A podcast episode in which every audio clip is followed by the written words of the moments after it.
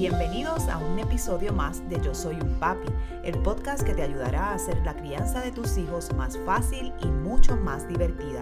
Y ahora con ustedes, el creador de Yo Soy un Papi, su anfitrión, Jorge Carvajal. El impacto de la pornografía en nuestros hijos, ese será el tema que estaremos tocando en este segmento. Y para hablar precisamente sobre cómo la pornografía afecta o puede tener un impacto en nuestros hijos. Tenemos a una experta en el tema, sobre todo tópicos relacionados a la conducta humana, la doctora Karen Martínez, quien es psiquiatra pediátrica. Doctora, gracias por estar con nosotros y ayudarnos, ¿verdad?, a trabajar con este tema tan importante y que tiene tanta vigencia en estos momentos. Vamos a hablar en primera instancia sobre cuál es el efecto inmediato que puede tener la pornografía eh, en nuestros hijos. Sí, pues lo más importante cuando estamos hablando de pornografía es que la literatura acerca de la pornografía lo que nos ha hecho ver es que existe una expectativa irreal acerca de lo que es el sexo cuando se aprende acerca del sexo solamente a través de la pornografía. Si vemos en términos del impacto que pudiese tener la pornografía, es simplemente mandarle a nuestros hijos un mensaje bien negativo y erróneo acerca de lo que es las relaciones sexuales. Muchas de las diferentes áreas que preocupan en términos de la sexualidad como por ejemplo el consentimiento, el poder tener una relación eh, donde se expresa entonces la sexualidad dentro de esa relación.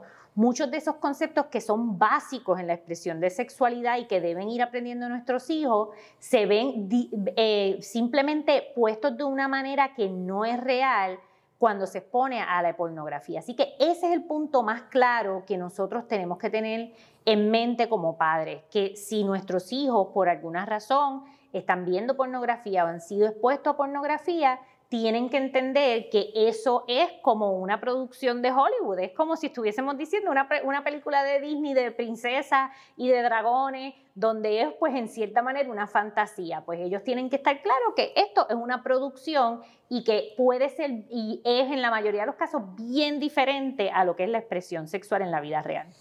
Aparte de que, ¿verdad? Y como usted bien señala, eh, hay, una, hay algo, ¿verdad? Que es respeto. Y no necesariamente las imágenes que se presentan en ese contenido pues son de respeto hacia la, pareja. Así que, como usted dice, puede ser un concepto muy distorsionado de lo que es una sexualidad saludable, ¿verdad? Eh, las implicaciones a largo plazo, porque a veces, eh, una de las cosas, ¿verdad? Los elementos que tiene la pornografía es que puede crear adicción. ¿Cuáles pueden ser las implicaciones a largo plazo de un niño que empiece desde temprano a exponerse a la pornografía, eh, que no tenga la supervisión adecuada y que llegue a la adultez? Aquí la implicación que más nos preocupa es que entonces haya algún trastorno relacionado a la expresión de la sexualidad. Que este niño o esta niña entonces al estar solamente expuesto a la pornografía entienda que esa es la manera de expresar la sexualidad y entonces termine con alguna condición que no lo deje tener una vida sexual saludable de adulto.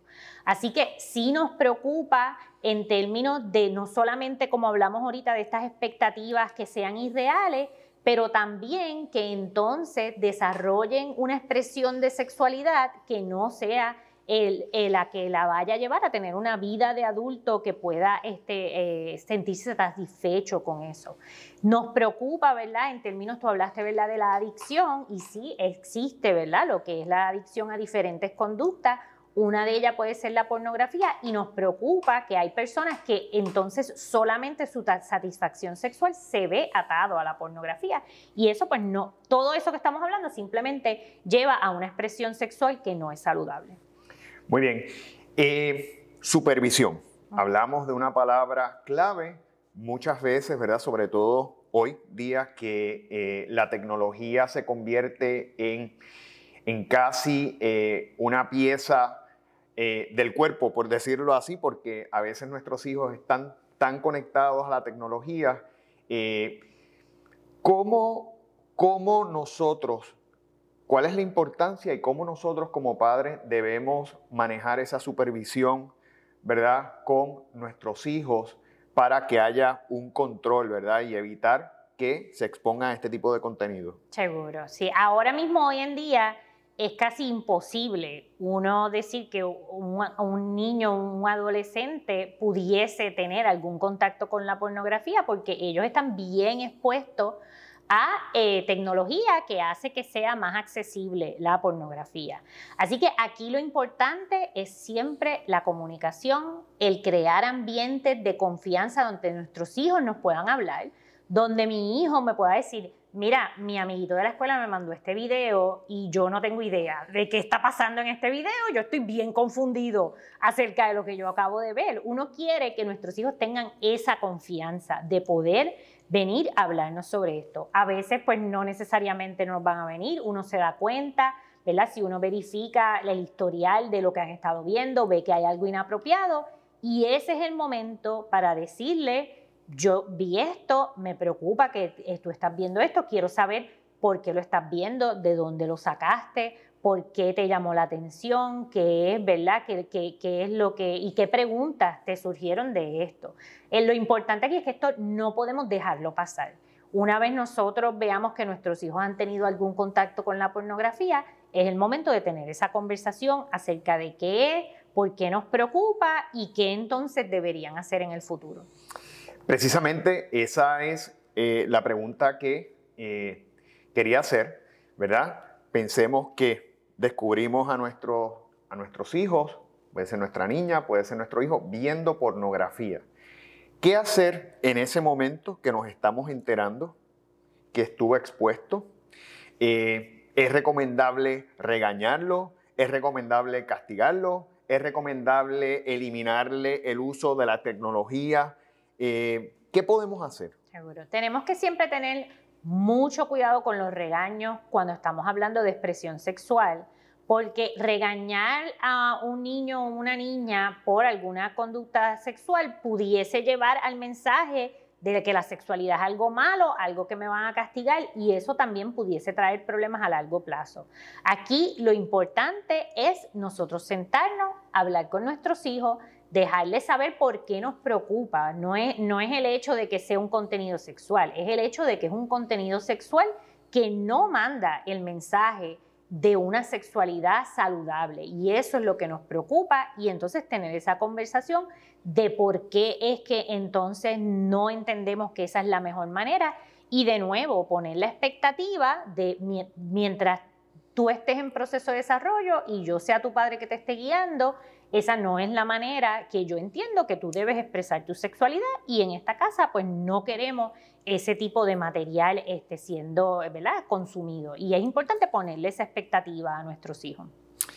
Eh, doctora, establecer protocolos de uso para la tecnología como parte de esa supervisión o utilizar mecanismos propiamente ya de seguimiento, de monitoreo, eh, aplicaciones este, para evitar, ¿verdad? O nosotros poder entender, o nosotros poder percatarnos de que se está viendo este, eh, ¿es recomendable utilizar ese tipo de elementos, hacer protocolos? Sí, aquí lo importante es que nosotros tengamos claro que nuestros hijos se van de nuestras casas y van a tener estos aparatos electrónicos con ellos a través de toda la vida y sabrá Dios, hay hay algunos elementos que nosotros todavía ni podemos imaginar del acceso que ellos van a tener a tecnología cuando adultos.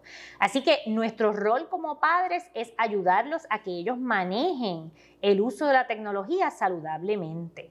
Así que si nosotros, eh, sobre todo al principio, cuando ellos comienzan a tener un teléfono, a tener una computadora, a tener aparatos que van a estar utilizando sin supervisión, Ahí es importante monitorearlo más consistentemente, considerar quizás considerar algún, alguno de los programas que vienen de monitoreo o considerar por lo menos estar verificando ¿verdad? el historial de lo que están viendo, que los hijos sepan que uno va a tomar esos aparatos electrónicos y los va a revisar. Ahora, mientras ese preadolescente a adolescente va llegando a la adultez, pues uno poco a poco debe ir retirando ese monitoreo e ir dando esa confianza de que yo entiendo que tú lo manejas bien, pero si en algún momento yo veo algo que me preocupa, volvemos, ¿verdad? Como quien dice, al principio, con el monitoreo más constante, yo viendo a ver qué tú necesitas para que desarrolles esos hábitos saludables de cómo usar la tecnología. Hablemos de algo importante y es el ejemplo, ¿verdad? Sabemos que eh, el ejemplo es el mejor maestro. y ¿Cuán importante es que nosotros como padres, sobre todo para este tema, demos el ejemplo, ¿verdad? Porque si estamos promoviendo que no se vea la pornografía, que se evite, ¿verdad?, la exposición a esto y nosotros lo hacemos, es contradictorio.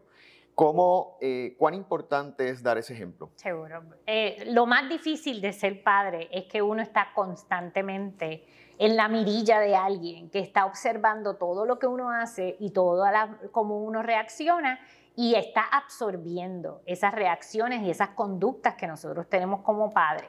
Sobre todo con los adolescentes, el modelaje es esencial porque si no, entonces estamos rompiendo esa relación de confianza. Si nosotros como padre a un adolescente le estamos diciendo que no haga algo que nosotros hacemos, ahí perdemos toda credibilidad con nuestro adolescente. Los adolescentes van a están en ese proceso de tratar de entender las reglas sociales y este, entender hasta dónde yo llego para romper las reglas sociales sin que, sin que tenga problemas. Así que si nosotros entonces estamos diciéndole, estas son mis expectativas, pero yo de adulto puedo hacer otra cosa, pues entonces le estoy diciendo, pues cuando tú llegues a la adultez puedes hacer lo que tú quieres y entonces no estamos haciendo nuestro trabajo de desarrollar estos adultos saludables, que es lo que queremos. Muy bien, doctora, pues le agradecemos mucho, ¿verdad? Eh, toda la ayuda para trabajar con este tema tan importante. Y en el próximo módulo sexualidad responsable, cómo enseñarle a nuestros hijos a tener una sexualidad responsable y consciente.